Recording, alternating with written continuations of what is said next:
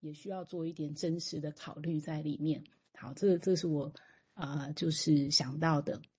哦，也许我简单的补充上礼拜的礼拜二的时候，我已经提到，我简单的补充一下，也就是说，就问刚刚提到，就这地方它展现的一个特色就是。治疗者不是在像是一个前知者，我知道你后面是这个，所以我告诉你这个是前世，然后你得到之后，哎，你要有 insight，你要动势，是这样，那已经不再是这样传统的模式，而是一个所谓的互动。那这个互动是因为场域理论，它原先搬来的是物理学的概念，也就很多的东西，也就你一个粒子或某个东西，你别的粒子出现，就像磁场一样，这个东西出现就会影响，相互影响。所以这个细细看当然会很复杂，所以他会把这个东西加进来，那会变成他一再加上他自己对电影然后这舞台的想法，就有点像哦，上礼拜二呃这个礼拜二那个瑞金也读到说 Waking Dream Thought，那是从 Beyond 的论点里面，Beyond 认为说你白天的梦晚上梦的机制啊，不会只作用在夜间的梦，也会作用在白天的时候，所以他才会有所谓的。醒着的那种梦思，也就是说，我们现在讲故事，可能也都有梦的工作的蕴含在这里面，影响着我们怎么样去说，怎么样去表达。哦，他所以他要把这个东西给扩展出来。那这个在临床上，是因为我们以前听故事的时候，常常就很快的要把它转成移情，很快很快很快。哦，但是它的特色是，你要把很原本你依照理论很快转成移情，它会再慢慢去经验它，再去感受它。啊，然后再慢慢形成啊，所以这个地方的细致度会不太一样。好，我们接下来请明志再说明，谢谢。好，那呃，谢谢两位的解说，会让这个更更容易被理解哈。那我就继续往下，呃，好，下面我们就继续看哈。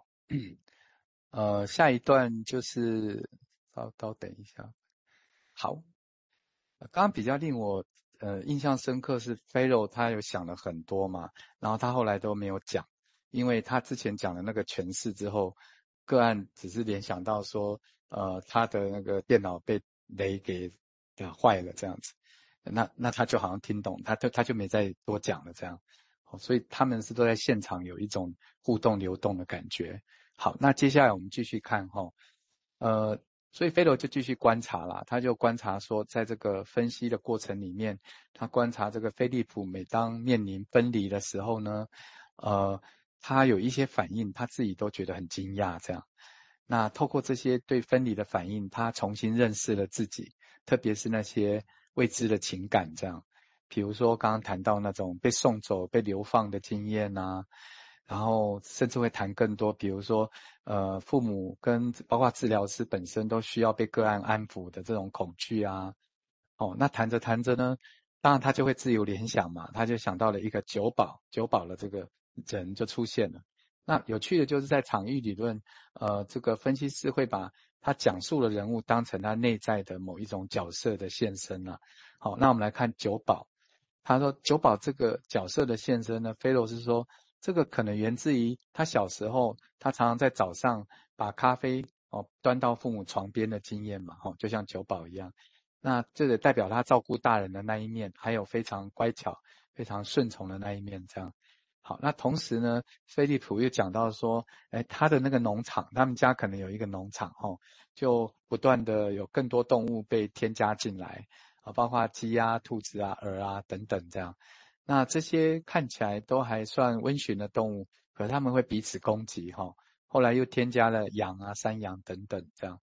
那菲罗都会把这些不管是动物跟人都会看成是某一种角色。那这个角色下面可能都反映个案的某一些面相。那特别是一些未知的、没有出现的情感面向这样子。那菲罗就注意到这些动物其实都还蛮驯服的。我刚刚念的这些动物嘛，而且它们都是草食性的诶然后他就想说，呃，那我要深入诠释吗？他想说还是先不要好了哈，因为之前有那个雷的那个反应嘛，所以他就想，那他就把这些呃回应都保持在表面就好了，保持在这种文本的表面就好了。好，因为他以透过他的经验，他学到说，如果他诠释太多，超过个案能忍受的那个阈值的话，呃，搞不好个案会提早离开治疗这样。好，那接下来登场的另外一个角色就是他想起他小时候的邻居哈，常常用机关枪要吓他这样子。那一直到他后来意识到说，哎，那个枪其实是假枪哈，因为有一个可能那个枪头有一个红色的帽扣这样，他才说啊，这不会就是一个假枪，他才没有被吓到。哦，所以他就想说，哎，那他应该要降低他诠释的节奏这样。可是他也同时意识到说，个案好像也。感觉到这其实是一个假枪，不是真枪这样。那后来在复活节的前夕的时候呢，呃，这个菲利普就引进了新品种的鸡这样，可是呢，却遭到狐狸，可能是野生狐狸的这个攻击跟撕毁哈。那这一次菲罗就出手了，他就诠释了，他就说说他自己就像那只狐狸，好像在吞噬他们的会谈，好像在撕裂撕裂他这样。而且菲罗还说。啊，或许呢，你现在会讲到狐狸，是说你也厌倦了跟我在会谈里谈的都是这些草食性的动物了，就是这个意思是说就会谈不痛不痒的会谈这样哈。好，那在那一年的放暑假之前，因为放暑假大概分析师都会休假蛮久的这样，那这个菲利普呢就带给这个分析师一个一个包裹，里面就装着一些小小的野生动物要送他这样子。好那暑假之后恢复咨询的时候呢，呃，有一个事就让这个菲罗吓到哦，因为个案呃，可能他是躺在躺椅上嘛，那他就忽然说发现这个菲罗的天花板的那个木梁上有一个红色的标志，那这个五星的红色标志其实有它的脉络哦，它是一种源自日本的1960年代那种呃左派的激进组织这样，那。他想说：“哇，天呐！我在这边待了三十年，我都没有人，我都没有注意到这个标志，诶，那让他不寒而栗。他就想说：，诶，好像有一种愤怒的感觉，好像隐藏在菲利普想讨好的那个外表下。以这种发现呢，这种间接的方式进入了这个诊疗室。啊，他还是没有诠释。那之后呢，各种往事就被这个菲利普想起来，包括。”呃，想到母亲啊，时而冷漠，时而充满爱；想到父亲，时而热情，时而专制。